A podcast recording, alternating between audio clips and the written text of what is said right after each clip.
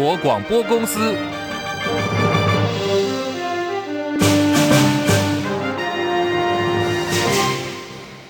大家好，欢迎收听中广新闻，我是黄丽凤。二零二四总统大选倒数三十七天哦，蓝绿白撒卡都激战，政坛盛传有一份政敌监听千人榜。好，网络论坛是在昨天贴出了这份声称是国家情治单位的监听资料，被监听的人数多达有近千人之多，对象包括蓝绿知名的政坛政治人物，例如说是前国民党的副主席曾永权、国民党政策会副执行长卢嘉诚等人都被点名。追查这个来源是一则匿名的文章，内容公布了国安局、调查局、廉政署、警政署等情治跟司法警察机关执行监听的单位跟对象。最高检察署在昨天深夜已经紧急回应说，相关的讯息是境外势力的认知作战，文中所出现呢有许多是简体字的破绽。现在请台北地检署分案侦办当中，要追查幕后的黑手。媒体在今天持续的进行追访，也问到了国民党的总统参选侯友宜对此事的看法。侯友宜说不清楚自己有没有被监听，也呼吁检调单位要赶快的厘清。我这里我也不会了解有没有被监听。其实我们只要。自己没有做亏心事哈，也不怕人家来了哈。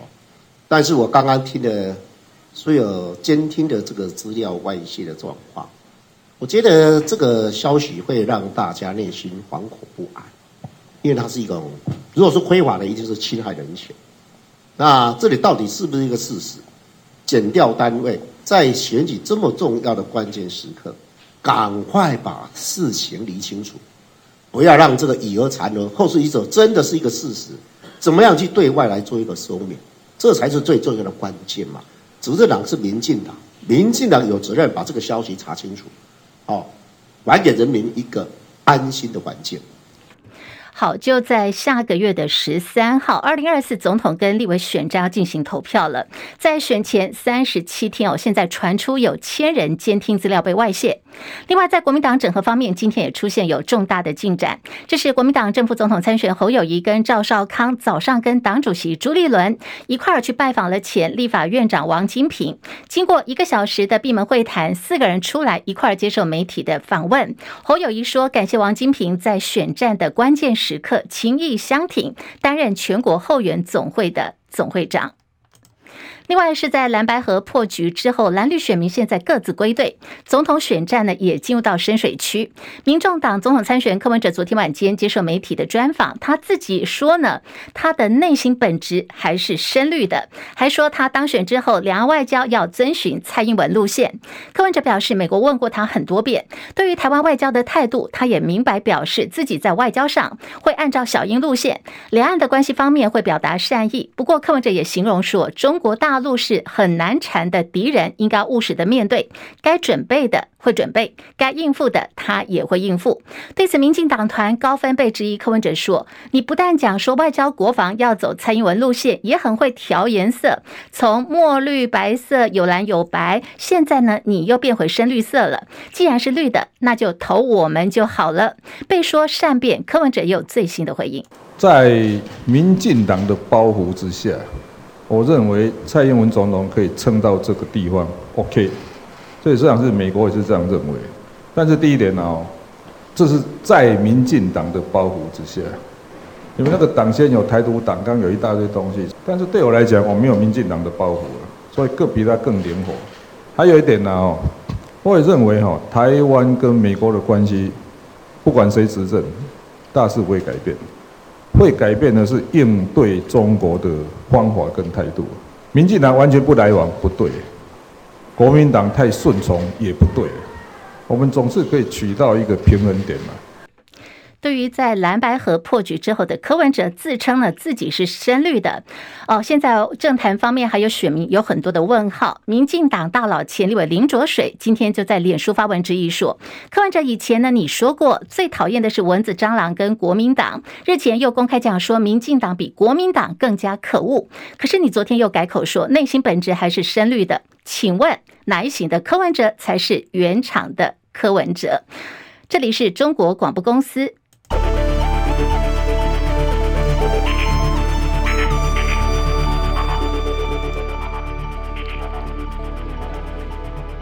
台北股会今天的情况呢，是演出了双杀啊。台币的部分是呃贬值了四点六分，午盘暂时收在三十一点五五一兑换一美元。在台北股市方面，现在下跌了六十三点，来到一万七千两百九十七点，跌幅百分之零点三八，成交量两千五百七十点一六亿元。柜台指数下跌一点零二点，两百三十一点零九点，跌幅百分之零点四四。日本股市下跌六百二十五点，三万两千八百二十点，跌幅百分之一点八七。韩国股市平盘附近震荡，来到了两千四百九十八点。港股大跌两百点，一万六千两百六十一点，跌幅已经有百分之一点二三了。大陆股市上海综合指数小跌五点，来到两千九百六十三点。深圳成指下跌二十八点，九千五百零四点。跌幅百分之零点三零，连涨了好多天的印度股市今天也走跌哦，下跌了两百四十八点，六万九千四百零五点，目前的跌幅百分之零点三六。国际汇价方面，欧元兑换美元一点零七六一，美元兑换日元来到了一百四十六点六八，一美元兑换七点一六零三人民币。黄金价格最新的报价来到每盎司两千零二十六美元。以上是最新的财经资讯。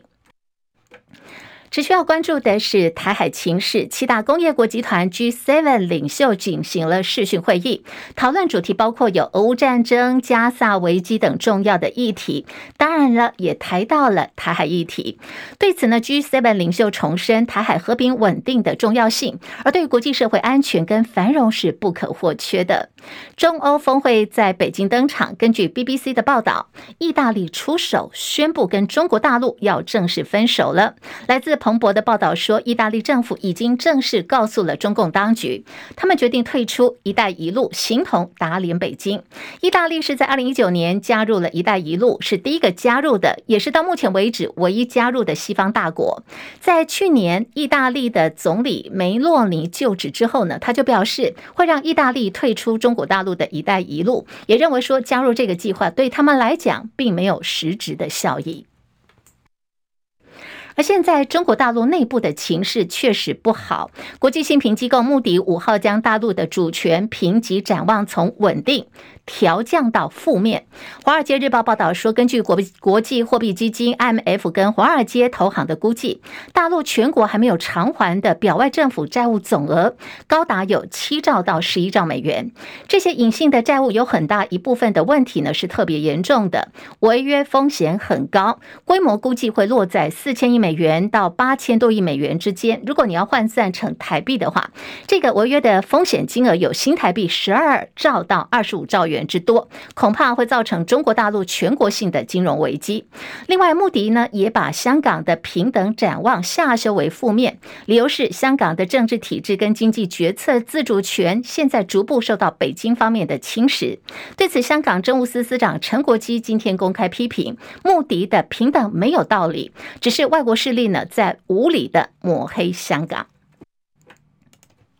国民党政府总统参选侯友谊跟赵少康以及党主席朱立伦早上呢连面拜访了前立法院长王金平。经过一个小时的会商之后，王金平答应了，答答应出任侯康配全国的后援总会长。蓝营的势力整合、团结整合又向前迈进一步。张伯仲报道。对于愿意出任侯康配全国后援总会的总会长。王金平提到，是因为他也感受到侯友宜在国政方面的理解，还有他的认知呢，都一直在成长，所以一直往非常成熟，而且啊非常熟练的境界在前进。他自从邀请赵少康先生担任副手之后呢，可以说这个侯康配啊啊实在是很好的一个组合，互补性很高。王金平说，既然全国六成民众都期待政党轮替。他希望能让侯友谊、赵少康这对组合当选总统、副总统。他相信国家美好的未来是可以期待的。侯友谊则说：“就像赵少康临危受命、情义相挺，王院长不但对他多所指导，更推崇王金平在国民党最艰困的时刻以一己之力团结大家。现在愿意出任总会长，带领所有后援会伙伴全力冲刺，他真的非常感激。”而赵少康则回忆起自己先前担任立委，王院长在立法院就是我们的领导。我想王院长愿意慷慨的承诺，愿意来担任我们全国后援总会的总会长，等于是替侯康佩尔增加数万甲兵、百万雄师哈。我想那个选举的胜算一定更高。中广记者张伯仲台北报道。好，数万甲兵，百万雄师，这是在蓝营方面哦。今天在团结整合方面更向前迈进一步。二零二四总统大选，蓝绿白萨卡都，蓝白合作破局之后，国民党内现在爆出有禁柯令，还有禁郭令，要求党内立委参选人不可以邀请民众党总统参选柯文哲，还有红海创办人郭台铭站台。不过呢，随着郭台铭宣布退选，禁郭令从即刻起宣告解除。未来是否邀请郭台铭来站台助讲，或者是来帮忙造势，就交给各地蓝营的小鸡们自己来做决定了。国民党副总统参选人赵少康也再次对郭台铭温情喊话，说：“回来吧。”他说：“为了中华民国的大局，还是回来吧。”朱立伦也说：“所有的不满就都怪我，回来吧，郭总，回来吧。为了大局了啊，为了中华民国的大局哈。”还是回来了。我们是团结一切团结的力量嘛。那过程当中，呃，如果有任何的不满，都都怪朱立伦啊。如果有任何的需要帮忙的，拜托帮忙侯友宜、赵少康啊。对于个别提名的，我们以立委的席次极大化为目标。但是因为毕竟总统的部分是竞争的，我们还是坚持我们原来的原则。当然，现在看到呃柯文哲还在选，会心里有一点担心的。不要怕。哦，这继续走下去，那侯友谊跟我的民调一定会越冲越高。到时候呢，你只要支持侯友谊跟赵浩康，立委都会当选的。好，国民党还是不欢迎柯文哲来站台，但是呢，欢迎郭台铭。禁郭令解除了，郭台铭办公室的最新回应说，对于郭董来讲，颜色不重要，挺谁不重要，蓝绿白也不重要，因为政权轮替才是主流的民意。只要说能够认同中华民国派。政党轮替是民心所向，郭台铭都愿意支持。那么郭台铭表达支持，他愿不愿意来帮立委参选站台呢？现在郭办的最新说法是，这些都还太远了。立委呢，就先从能够做的事情开始做起。站台的部分目前还没有考虑，现在想的就是政策。好，媒体就在持续追问说，在今天同意要接任侯办的竞选总主委的王金平。要来如何争取郭台铭的支持？王金平说：“这个要看看郭董，他要怎么样来啊帮这个忙，要怎么样来哈啊配合啊大家的需求。这个当然也要获得啊郭董的啊他的一个内心的一个愿意，所以我们会尽我们所能来做最佳的啊一个努力。”我们当然要出于他们的这个哈啊自愿啊，谨守一个分际，因为啊全国义消也是一一种公益的啊团体，所以怎样呢啊拿捏分寸啊拿捏这个分际，我们会做好这个处理。就在选战倒数的三十七天哦，今天看到王金平归队哦，同意来接掌这个呃辅呃侯友一部分的这个辅选的操盘。另外，二零二四总统大选蓝白合最后虽然是破局了，不过现在各方期待下架民进党的选民，还是期望最后能够发挥弃保的效应，把选票集中到最有希望能够当选的在野阵营候选的身上。于是呢，这两天我们就看到安哲秀现象成了 Google 的热搜字。什么是安哲秀现象呢？这次总统大选，蓝营有可能可以成功的复制吗？连线资深记者张伯仲进一步分析跟了解。伯仲上线了吗？上线了，立峰好，听众朋友大家好。好，面对这个最近有很多份民调都显示说白消蓝涨的这个走势，南韩政坛的知名案例安哲秀现象再度被提起了。简单讲哦，安哲秀现象呢，就是指说三组候选当中最后一名发现自己选不上了，他就号召支持者去支持前两名当中的一个。好，我们现在真的很想问哦，台湾这次大选呢会出现安哲秀现象吗？怎么观察这个现象的时机点呢？伯仲。哦，我首先先来再详细。述叙述一下什么叫做安哲秀现象啊？呃，安哲秀呢，他曾经是首尔大学融合科学技术研究院的院长。呃，其实有人调查过，他身兼医师、科技专家和学者多重的身份啊。其实他早在二零一二年就曾经出马和前总统文在寅竞选过啊。呃，宣告他将展开一场政治试验，也就是要在没有固定的政党组织、没有人力也没有资金，所谓的三无的处境下，呃，去颠覆。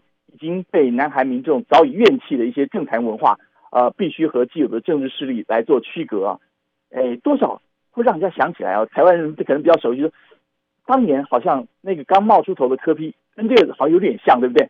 但是，呃，安哲秀不但没有任何政治包袱，同样他也夹带了来自于年轻族群超高的支持度啊，他有拥有这样的高人气。不过，呃，当年呢，距离南韩大选只剩四十三天的时候呢，安哲秀终于呼应文在寅啊，他呼应文在寅说要让选情单一化的诉求啊，选择和文在寅单独见面，最后宣布退选，改支持民主统合党的候选人文在寅啊。不过，其实文在寅当年也没有胜选，他当年败给了朴槿惠，大概直到二零一七年他才当选南韩总统。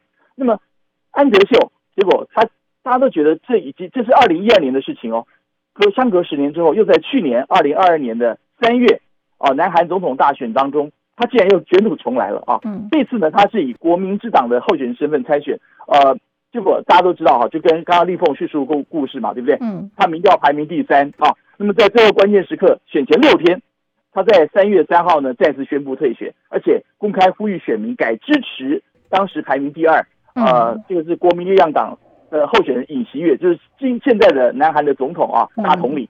那么这次确实发挥了关键性的作用啊，彻底扭扭转选情。所以最后我们大家都知道，尹锡悦支持度飙升，用用细微差距，但是只高出百分之零点七三，击败原本排名第一的这个这个候选人叫李在明啊，嗯，成功完完成一次政党轮替，就进了青瓦台，是整个现象的。对，那但所以安哲秀现象。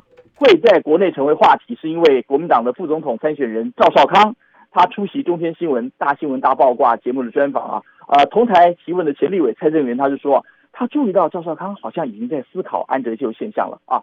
那么他还分析，遇到当前的形势啊，呃，他说郭台铭就是一位安德秀，但是柯文哲好像还是不愿意承认啊。不过蔡正元也质疑说，蓝营先前已经提出了民众党优秀人才可以入阁啊，但是。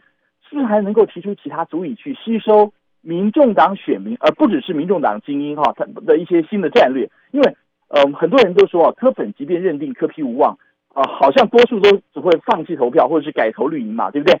所以能不能让他们的选民也跟着有感受到这样一个整个必须要做的一个妥协啊？呃，这其实是一个关键问题啊。但是对这样一个状况，赵少康当时回应说，郭台铭当然要拉回来，只不过啊，好像他气还没消，所以。他说呢，郭台铭其实只要弃朱立伦、朱立伦一个人就好，不需要迁怒到整个国民党啊。呃，他说侯友谊虽然没有让，但不过初选结果也不是侯友一个人说了就算。呃，这时候不应该怪侯、怪赵或者是怪其他人，要怪朱立伦就好啊。但是不管对郭还是对啊柯，赵少康他坦言说，对候选人呢，呃，也应该有一定的尊重跟礼貌啊。现在只剩三十多天了嘛，对不对？等到最后关头再来看一看会比较好。现在谈这个问题可能。稍嫌太早了一点啊，呃，所以这个这个大概是这个我在在国内哈，这个名词会出现的一个蛮重要的啊，呃，不过我们看到柯文哲听到这样的说法，他说国民党现在唯一可以操作大概就只有七宝了啊，不过他怀疑说台湾还需要再回去啊这个蓝绿两极对抗的选举轴线吗？啊，他甚至断言说他很清楚，如果这场选举再被拉回蓝绿对决的话，他现在就可以断言赢的一定是民进党啊，所以。如果现在要问我说有没有可能出现安哲秀现象，呃，放到现在的现实的政治脉络来看，当前几位当事人的情绪反应啊，应该会是第一个重点，对不对？对。像赵刚提到了，包括退选的赵总啊、呃，郭总还余气未交嘛，回来吧，回来吧。现在还在做奋力一搏的柯文哲，对不对？嗯、所以，嗯，当然还有另外一点，我想提出来，就是说我我们前面花了不少篇幅在铺陈这个南韩政坛上这位呃具有独特的信念跟具有相当强烈理想色彩的安哲秀，嗯，哎。会发现前后十年他的做法想法可以完全不变，对不对？十年退选一次，没有错。不过，哎哎，立峰，你知道我们台湾政坛上经常可以听到人家说，每个人都在讲什么以大局为重，嗯啊，但是每次讲这句话是干嘛？就是拿来劝别人要劝退啊啊，劝退别人。但是自己是不是能够实践，所以以大局为重啊？其实我我个人是觉得，我有点是有点怀疑了啊。呃，多数人还宁愿这个为了狭怨报复，宁愿。损人不利己，也非出一口怨气不可。所以，我个人是没有办法这么样乐观。但其实啊，候选人或当事人对他的选民跟支持者发挥多少号召力，其实也是个大的问号啊。是哦，我们也说过，其先前出来很多喊杀喊打的什么柯粉、郭粉，说穿的都是绿营派来反串的啊啊，一些见缝插针的一些网军或者侧翼嘛，对不对？呃，但最后当然，呃，这个本身是有矛盾是一个原因，但是。透过这些人的反串、煽风点火，所以整个在在野阵营整合终究成为一场泡影，这是不争的事实。那么现在呢，不但要顶头的政治人物愿意化干戈为玉帛，呃，这些先前已经被撩起不满情绪的支持者、支持群众，他们到底能不能感受到，或是体认出带头人物的诚意，甚至做出翻转啊、呃、投票的一个决定哦？我个人也是蛮怀疑的了啊。我觉得倒不如先顾好自己的选情啊。呃，你记不记得当时为了讨好这边、讨好那边，呃，这边这里不准骂，那边也不准不能批，结果呢，终究是把自己的手脚给绑住了。好长一段时间，为了期待所谓的蓝白合，或者是啊这个蓝白锅能够和，几乎蓝营很多时候我什么事都做不了。哦，现在现在是不是应该反倒更鲜明的向选民去宣示自己的主张，该批就批，不要再遮遮掩掩了，否则选民也会怀疑哦，干嘛要选出一组唯唯诺诺，呃，四方都想讨好的候选人，对不对？是是。至于呢，我最重要的最后的弃保，坦白说，那只会发生在选民他们依照。现实处境去研判，做出最理性的抉择。而且，我要强强调一点，这经常会是很很私密的啊，只会在盖下那投票戳章最后的片刻才会决定，因为这未必吻合自己的政治理念啊，这是一种被迫做出的无奈，一种自由的选择。所以，只有等最后的开票结果，才能够看出来到底有多少人真心盼望政政党轮替啊。那么有多少人其实呢，都只是跟着喊杀喊打，是要凑热闹而已。呃，这是我个人的看法。好，非常谢谢伯仲所带的观察还有分析哦。成全这两个字，笔画简单哦，写起来容易，可是做起来要做到真的很难。那么，到底这一次二零二四总统大选会不会有所谓的安哲秀现象出现在台湾呢？就像赵少康先生所讲的，现在时间还早，后续还有待观察。啊、也是跟选战有关的话题。这是国民党立委马文君，继卷入了国造前舰泄密案之后，又被踢爆，他在南投埔里的住家是在国有农地上的违法豪宅。这个豪宅的建筑还是欧洲庄园式的哦。而且马文君还被爆料说，他名下拥有五十八笔的土地，可以说是立法院的帝王。对此，马文君发布声明，痛斥对手抹黑攻击他父亲所留下的老屋，反批民进党双标，自家党主席总统参选赖清德新北万里老。老家才是违建的钉子户，还涉及到逃税的问题。在选举的时候需要这样绘声绘影，或者故意放大。我想，呃，这样的标准其实也同时应该去检视赖清德副总统他们在矿业矿业用地上面、呃、所搭建的这个违建啊。在十几年来，不但没有缴纳房屋税，没有缴纳租金，甚至还有不断的一个改建跟增建，这样是不是应该用同样的标准去检视，甚至对全民做一个清楚的交代？台湾基进不分区立委候选人杨佩华实地访查，他质疑马文君是知法犯法，住宅的建物根本就没有建造。这一个建筑物，它是要用于呃农业生产相关事项的作用，你才可以盖这个农舍哦。而且呢，农舍的主人你必须是农民哦。所以马文君，请请问你是农民吗？还是你里面的这个到底是自宅呢？还是盖这么漂亮是要？农业生产吗？完完全全不像啊！所以他一直以来他都知法犯法，他就是一个违建。南投县政府证实说，确实是没有建造的。后续查报认定违建的话，就会发出拆除通知书，要求违规人，也就是马文君，必须要自行拆除。可是呢，现阶段违规人还是有权利来申请补照的。大选前夕，蓝绿白参选人纷纷被爆出有违建争议，网友呢做了统计跟分析，还以最近频频登上了 Google 热搜、争议跟负评不断的电竞 Toys 刘伟健来形容。网友的说法是呢，Toys 的本名。叫做刘伟健，留下违建哦，谐音字哦。那么蓝绿政治人物的表现就是政界的 Toys。对于老家被指违建，而且有逃税的嫌疑，赖清德的说法是，目前为止还没有收到新北市政府的通知，认定房子是违建。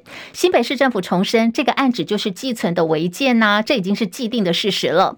蓝营抨击说，赖清德，你明明就是国家的副元首，为选举混淆视听，甩锅给新北市政府，对小老百姓来讲，你是做了。错误的示范。国民党立委参选徐巧芯日前在造势场合，他发了二十块钱的寿面，被人家检举说他涉及到贿选哦。那么现在国民党立委参选游淑会表示说，他最近跑呃行程呢，就发现，在台北市的大同跟士林很多的餐会举办的时候，餐厅的这个壁啊嘎嘎就是这个墙壁。墙壁角边哦，都堆着一箱又一箱，上头贴着这个很明显的贴纸，叫做“信赖台湾，坚定向前”，还印有民进党总统参选赖清德跟民进党立委参选王世坚的啤酒。所以游淑慧就来喊话这个徐巧芯说：“你下次不要再送寿面了，可能送这个。”这个他讲的就是这个一箱又一箱哦的这个啤酒，或许就可以，因为上头呢，民进党赖清德跟王世坚这么做，目前看起来显然是没有问题的。亚洲天团五月天这个假唱的风波，从礼拜天一路烧到了今天，遭到大陆网友质疑演唱会部分的歌曲是假唱的。主唱人阿信发签字长文强调说，每一场。每一声都来自于我依赖二十四年的嗓子，除了真唱，没有其他感动你的方式。不过呢，继大陆的官媒《人民日报》刊出了长文批评大陆最高检旗下的《检察日报》，现在呢也刊登了文章，撂下重话说。假唱的是红线，是违规，还有违法的行为。坚持真唱理应成为艺人职业的底线，不要让假唱寒了歌迷的心。好，对于这样子一连串的动作，还有就是说，哎，你这个真唱呢，应该是你的职业底线。现在网络就讨论的相当的热烈，就讲说，哎，是不是大陆的最高检呢？现在有查办到了什么，所以才会这样说，还同时画出了底线。另外，阿信还有被这个网友讽刺的，就是还有一个叫实拍一六的哦，这个牵涉到他唱的这个高音哦，他的这个呃，到底能够唱到多高的高音？好，这个部分或许大家有兴趣的话，可以去 Google 一下，了解什么叫做实拍一六，英文的一六，了解一下到底是怎么回事。